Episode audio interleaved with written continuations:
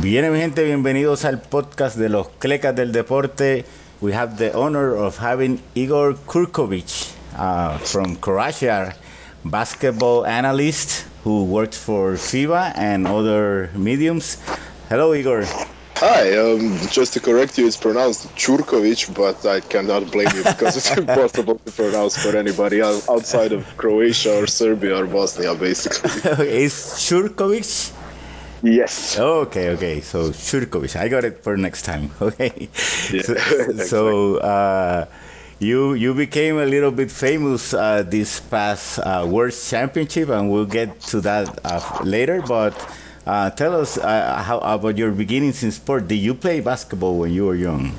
Yeah, I mean, my dad was into basketball, and, and, I was born in a little town called Sinj in Croatia, then moved to Split in Croatia, which was next, right next to it. And both of those cities are big on basketball, and I always played it like uh, semi professionally, let's call it like that, in Croatia in lower divisions. But then uh, when it got to a certain point, like when I was 18 to 20 or something like that, I decided that for my future and for everything that I can't do on the court, uh, it's probably better to focus on my college degree, and I became a journalism major, so it worked out for the best.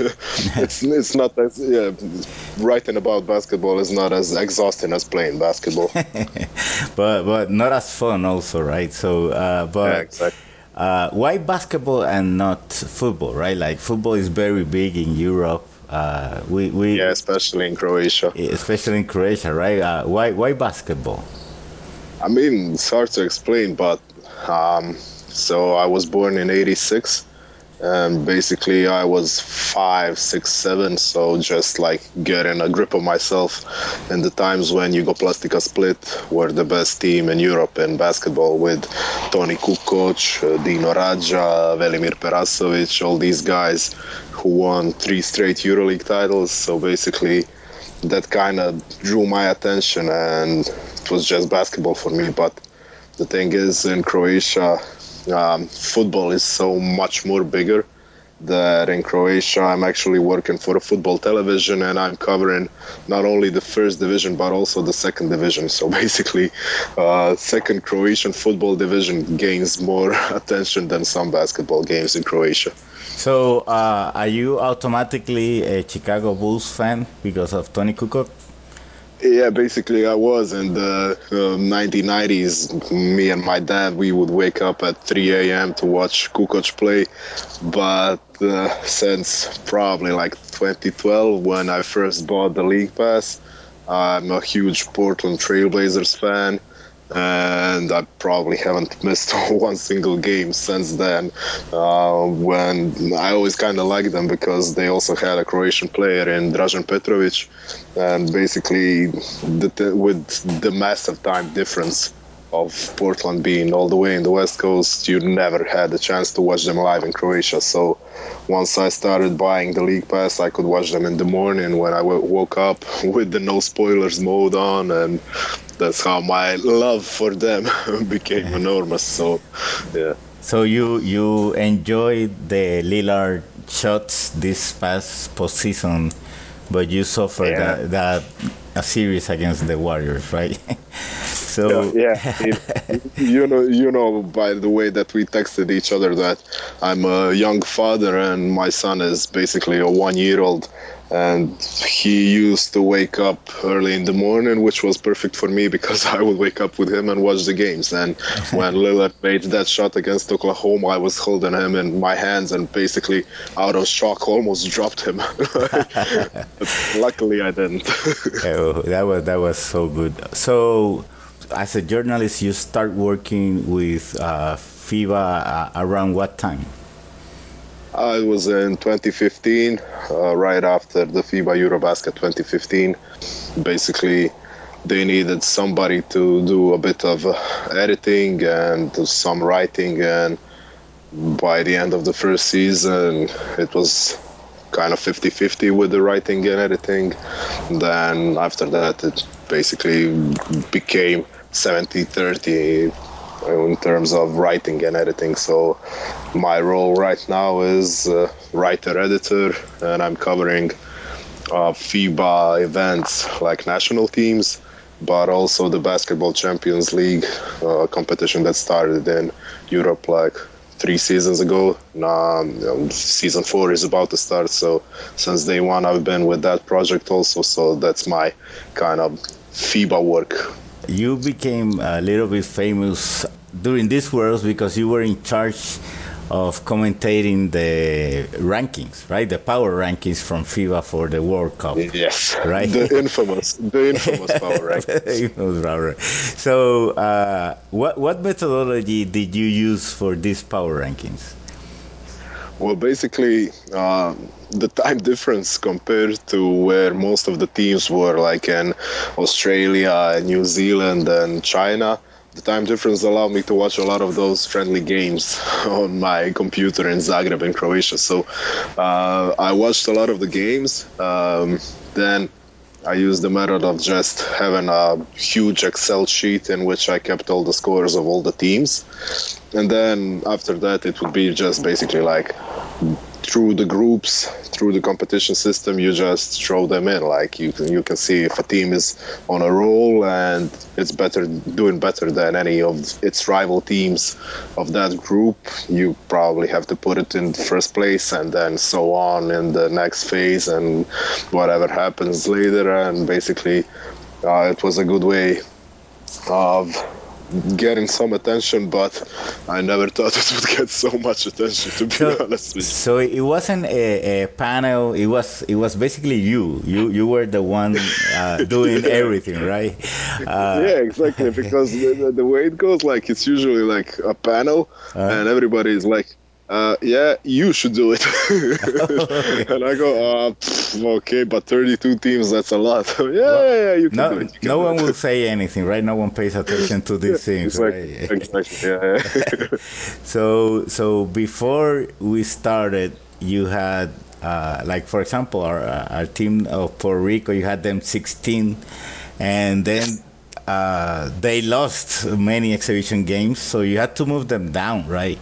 Um, yeah, the thing is, the thing is that not only did they lose uh, an exhibition game, but they lost to a Croatian team, and it just happens so that I know the players who played there, and basically it was like uh, the last two under 20 teams of Croatia, which weren't even with the best under 20 players from Croatia.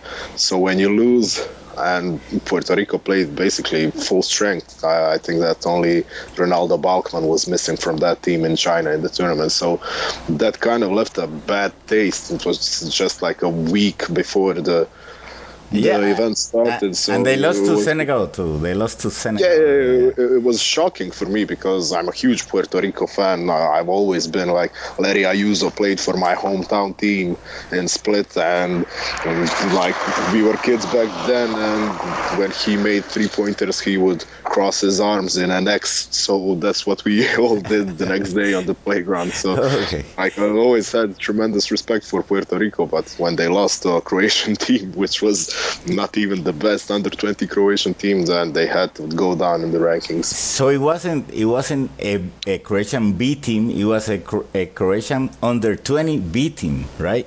Yeah. So, so, so basically, yeah, the, last two under 20 teams, but B versions of them, because you didn't have players like Luka Samanic, who was just drafted by the San Antonio Spurs. So he was eligible to be under 20, but he didn't play for that team because, of course, he had the summer league and everything that that goes on when you're drafted. So sure. it wasn't the strongest of the Croatian under 20 teams, and like I'm telling you that that was a huge shock for me to see that a World Cup team lost to them. Before we go any further, right? Because then we will go about the narrative of the World Cup, right? How did it feel for you that Croatia was not there uh, at the World Cup? Do you think the, the, the, classification system uh, needs work, or, or how, how did you feel about, about Croatia not being there? I mean, just as a Croatian basketball fan, it was hurting because it just went to show that we don't do a lot with like a middle class of the players.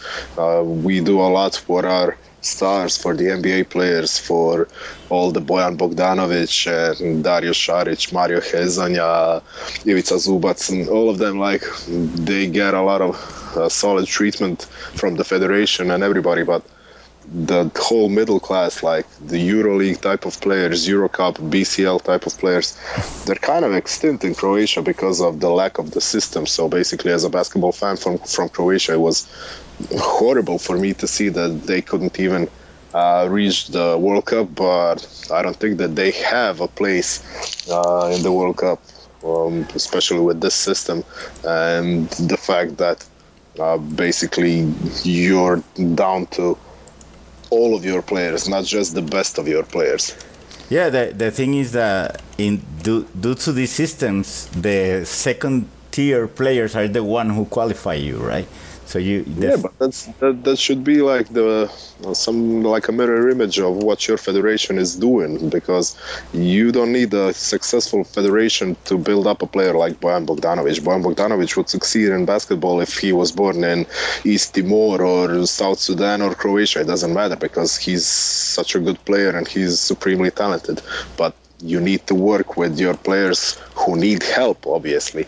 And sure. the worst part about Croatia not making the World Cup was that uh, they played against Poland in Poland, the crucial qualifiers game with the best players. So we had uh, Bojan Bogdanovic, we had Dario Saric, we had uh, Ante Žižić of the Cavs, and we had uh, Ivica Zubac. So when you lose a game with all four of your NBA guys, then something is wrong. Like something is wrong with the team. It's not just like that they didn't have the best players all the time. Something is wrong. So uh, you had like five of the teams in America in the bottom 16, right, in the rankings. Uh, was that because you hadn't seen them enough, or, or like it was based? It was on... just, it was just like the preparation camp for a bunch of them was so weird. Like the whole Venezuela story of them not having money to go out of the hotel. Like it, it, wasn't even about basketball for such a team. Like and for Dominican Republic, I kind of always knew that they had something in them, but like, the way that Germany played the preparation camp and France, the way that they played, you cannot put Dominican Republic in front of them just judging by the preparation period. But well, you know what, what, can happen in one game, like that's the thing. Like it wasn't like just a basic prediction type of thing. It's, it was just like you know, like like power rankings. Germany, like it's all about the moment, and, and if you put Germany didn't lose a single game in the preparation camp. So imagine putting them behind Dominican Republic. I would well, probably they, be they, strength somewhere did lose, in Germany. Didn't they lose to Japan? They they lost to Japan. Yeah, the last. Yeah, yeah. Like, that, that was the last. Incomplete. That, that was incomplete team, right? But, um, yeah. but but yeah, uh, like, and you're more familiar with the Euro Euro teams anyway, right? And and it, it when when when the dust settled after the first round Europe had nine out of 12 teams advancing. Americas has six out of seven, right? Uh, yeah. So it's basically two continents. Do you see a great divide in terms of, of level of play between the continents? Or do you see that there's some no, sort of part? No, there was a big narrative like with the fact that none of the Asian teams and none of the African teams made it through to the last 16, and everybody was talking about, oh, yeah, probably the difference is so big and everything. But I kept on telling people like, look at the Americas. Like the the only um, America's team that did not make the last 16 is the team that was coached by the NBA champion. I mean, it's amazing, and I I really enjoy it, South American basketball, and I talked a lot of it, a lot, a lot about it uh, with Sergio Hernandez, who was uh, in my group in Wuhan, the Argentinian coach. Like we talked about the Americas, and he said that that's the that was the huge opportunity. This tournament was a huge opportunity for every one of those teams to show what the south american and latin american and central american basketball is all about and uh, all the heart and the, the passion that shows and the thing that is probably like that, that i said to all of my friends like the first game that uh, puerto rico played uh, it was do or die game basically there was like I don't know 100, 200 Puerto Rico fans, but the entire arena was cheering for Puerto Rico because it's contagious. The passion is contagious, and you cannot. Uh, by the time they had the last game and Gary Browne had the ball in his hands, everybody was cheering for Puerto Rico. That's what happens with teams from Americas. Like it's not the first time that it happens. Like I've been to so many events in my life, and in 2010 I watched probably the best basketball game of all time in Istanbul. It was the, I'm not sure it was round of 16 or the quarterfinals, but it was Brazil against Argentina. Finished something like 93 89. It was endless energy. It was so high speed. So it was like basketball on steroids, basically. So yeah, I'm extremely happy that the teams from Americas made it past the first round here. So uh, that, were you aware, like for example, when when Puerto Rico could have lost the three games. Like they were clutch, uh, but exactly. they, they, they, they weren't exactly dominant in the games they won, right? But they did it. They did what they had to do against the teams they had to beat, right? Uh, in, surprisingly, they played well against Spain, but when they beat uh, Tunisia, right? Uh, some players in the locker room they started saying 30 watt 30 watt right and, and, they, and, they, were like like saying oh like uh, we use that as motivation right? Uh, oh mean, wait, that's you, amazing. So were you aware that some players were, were like paying attention to your rankings um, not really. I mean, I heard like stories that they were following it, and we saw by the numbers that everybody was talking about it, and a bunch of press conferences were uh, basically with the coaches, not the players, were about the power rankings and the fact that I don't know that Serbia were ranked first, so everybody was making a big deal out of it, like they're ahead of the USA and everything. But like if they drew motivation, that's amazing. I mean, it's yeah. just maybe not the best possible sign, but still, I mean, yeah, if so, it helps them, if it helps them, then fine. I want to talk to you about a couple of teams, and that you had the chance. Uh, probably, uh, you you have more knowledge of them, and we would like your impressions. Uh, some of them are enigmas to us, right? Like, okay. for, for example, Turkey, right? They were ranked oh, yeah. in the top five in points per game. They were yeah. in the top five of least turnovers per game, and yet they go out. Uh, they almost beat the U.S. The U.S. Right? Yeah, and that's they, that's exactly like the, that's the uh, Orlando Magic of the 1995 when they missed four straight free throws in the final and then went on to lose everything.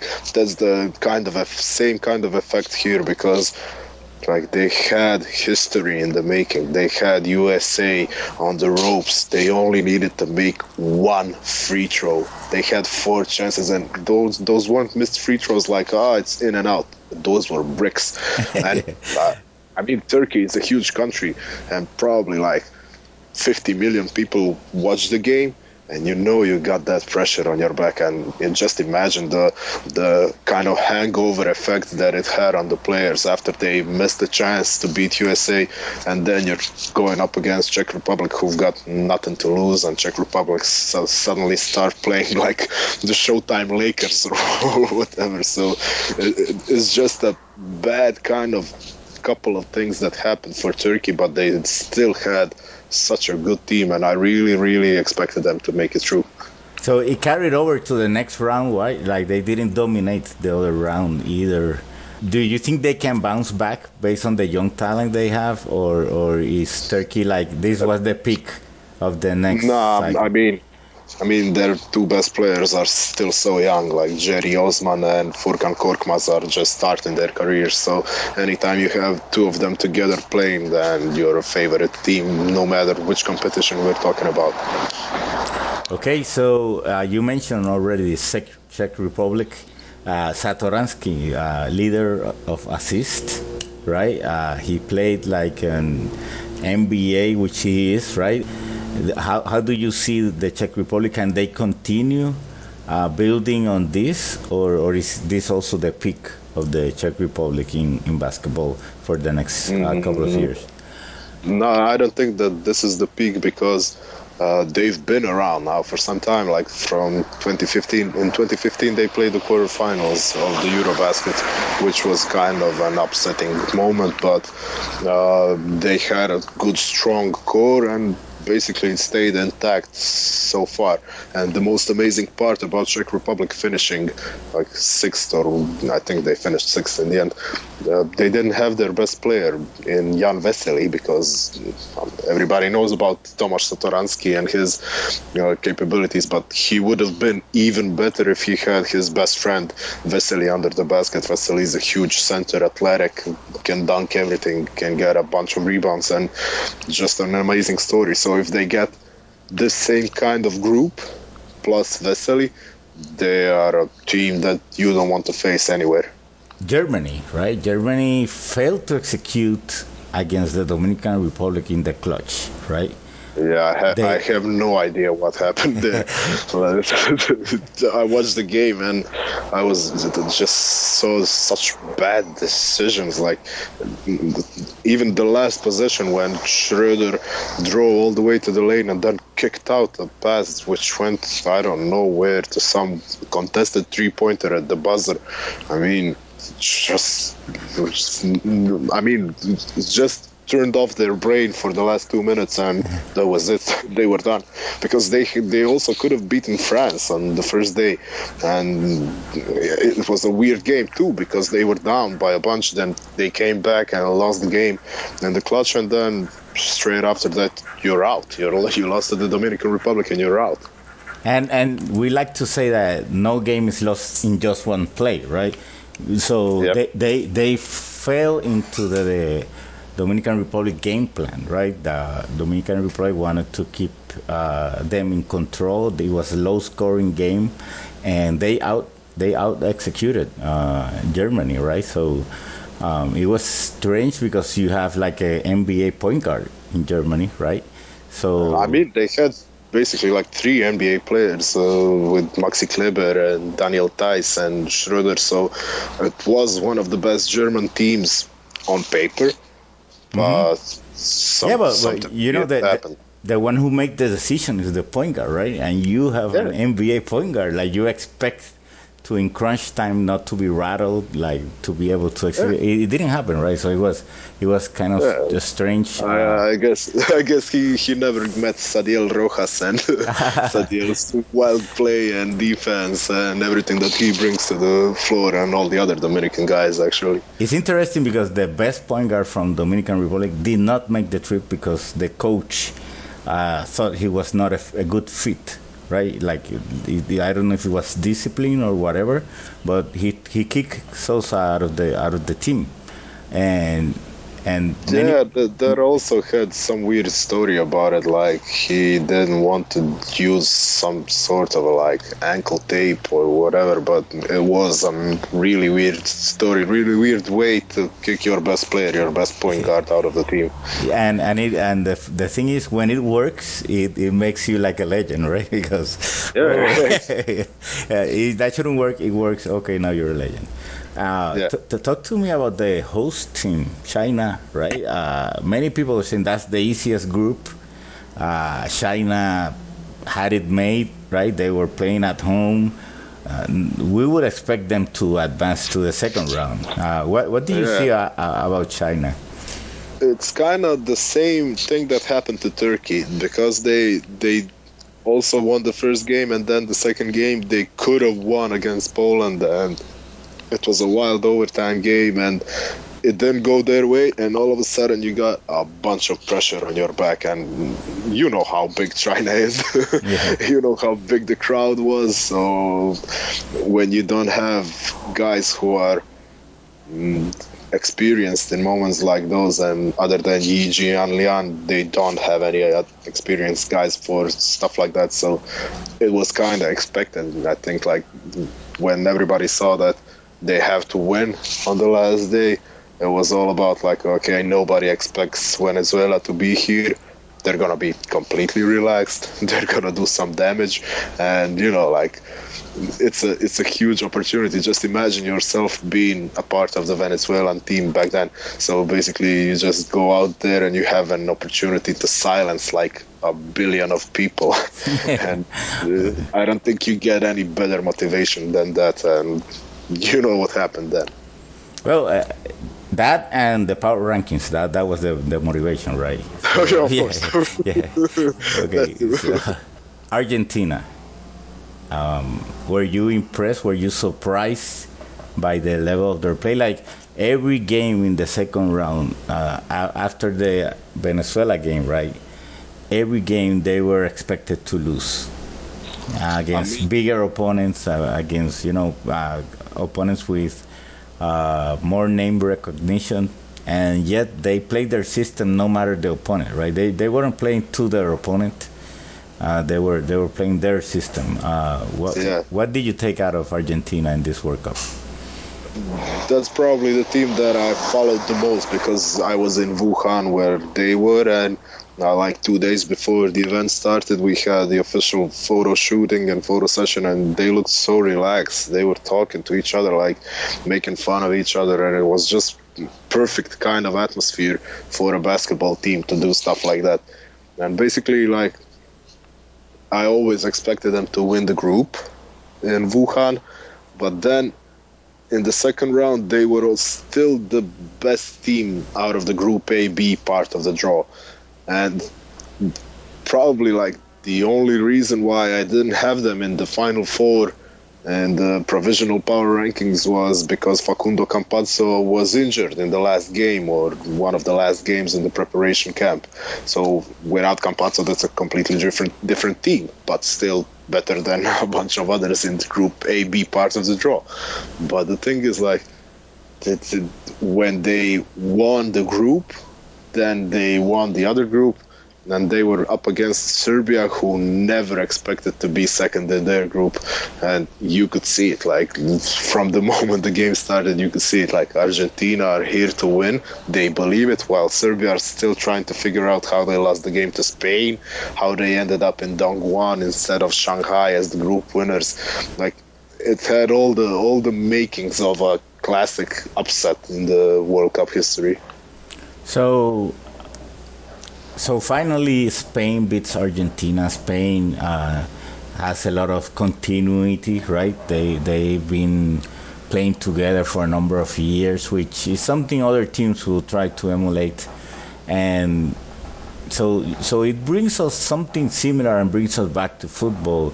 How much is FIBA copying FIFA? Like we, we get like the new system is very similar to the FIFA system uh, the the way that the the draws are made is very similar. How much is copying being done? Because if it works, it, it works, right? So why why re- reinvent the wheel? Or or does basketball need to go its own direction? How, how do you feel about that? I mean, I cannot talk about stuff like that because of the political kind of stuff, kind of relations and everything. And I'm not really, I don't re- don't really want to go into it. But the thing is that this was the kind of uh, format that was already used in the past in Europe, and I don't know if it happened elsewhere. But like early 2000s, you had the same kind of qualifiers during the season with your national team playing uh, in um, your. But, in the past, we had one, one tournament, right? Like you had the the the pre-Olympic tournament, and you had the tournament, and then you went to Olympics, right? Now we have like the yeah. windows, right? Like where you yeah, you play like, like it, it, changes to something more similar to football. Do you prefer this system, or do you prefer the one where it was just let's just have a one-week tournament and that decides who goes to the World Cup? Um, I prefer this one, honestly, because of the things that I said about Croatia not making it to the World Cup. Because basketball shouldn't be just about your best players, and the work of your national federation shouldn't be just about your best players. It should be about a wider picture. It should you should have a huge base, a huge foundation with all your players. So if you are a big team, then you should be able to make it out of the qualifiers no matter which format it is. Is it the Windows? Is it a pre qualifying or a pre Olympic tournament or whatever?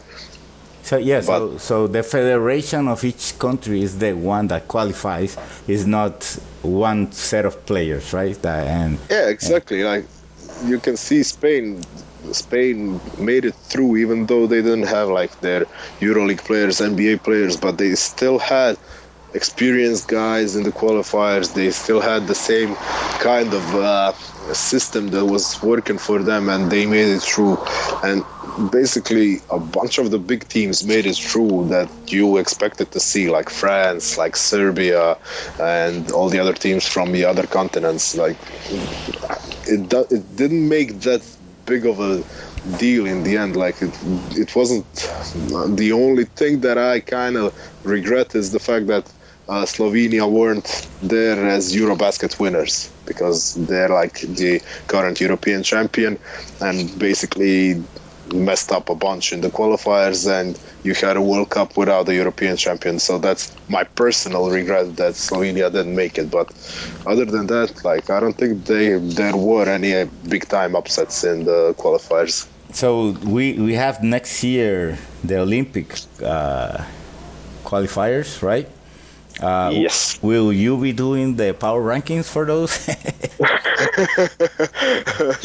uh, if if that makes teams like Puerto Rico, Venezuela, Dominican Republic extremely motivated, then I will. I will.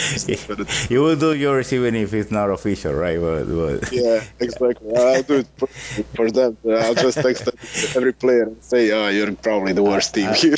let, let me see if I can find the video so I can send you 30 watt. So. Um, so that's amazing. so uh, what's next for you? Uh, um, what, what will will you change your methodology for the power rankings, or, or will you keep doing them the same? Uh, and what what are the next events you are going to cover? Yeah, I don't know. Like I have right now next week uh, the start of the BCL season, the Basketball Champions League season in Europe. So I have that going for me, and it's gonna go on through the entire season. And then by the time the summer comes. Uh, it will be probably one of the Olympic qualifying tournaments. I'm still not sure because it's like so, so far away from this kind of point of view, and uh, like that's probably it. And in Europe, we always cover uh, we put much attention into youth basketball. So I did this summer. I went to under 18 European Championship in Greece and under 20 European Championship in Israel. So I guess that I'll have some of the youth events next summer, and those are probably my favorite events because youth. I mean, youth is pure. okay. So I want to thank you for for your time. Uh, do you have any? Uh, words for the basketball fans in Puerto Rico and around the world? Yeah, I'm terribly sorry that I placed you in 30 something. but, but at the same time, I'm extremely happy that your team succeeded because uh, of all the history with uh, Puerto Rico that I've seen and all the Carlos Arroyos and Larry Ayusos and my favorite Filiberto Rivera.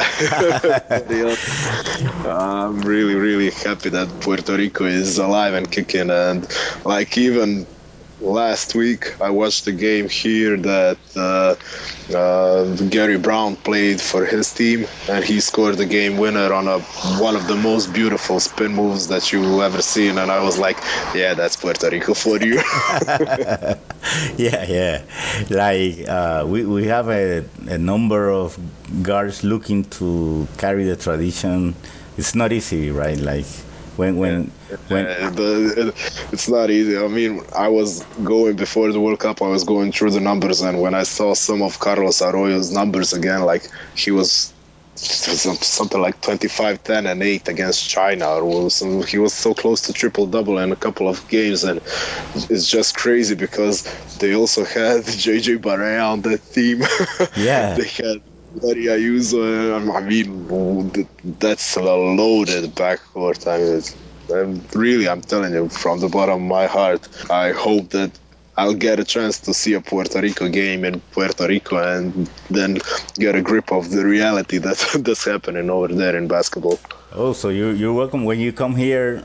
Let us know so we can uh, we can talk with the players, right? And say this is the Yeah. guy. This is the guy who helped Yeah, you. 31, Right? yeah. exactly. well, uh, thanks, thanks a lot, Igor, uh, for your time. And uh, people can follow you on Twitter so they, they get n- basketball news about uh, Europe, about uh, especially the Croatian League. And hope uh, you get uh, much more attention, right, in the future Yeah. with, with your articles and your rankings. Thanks a lot. Yeah, thanks, guys. See you around.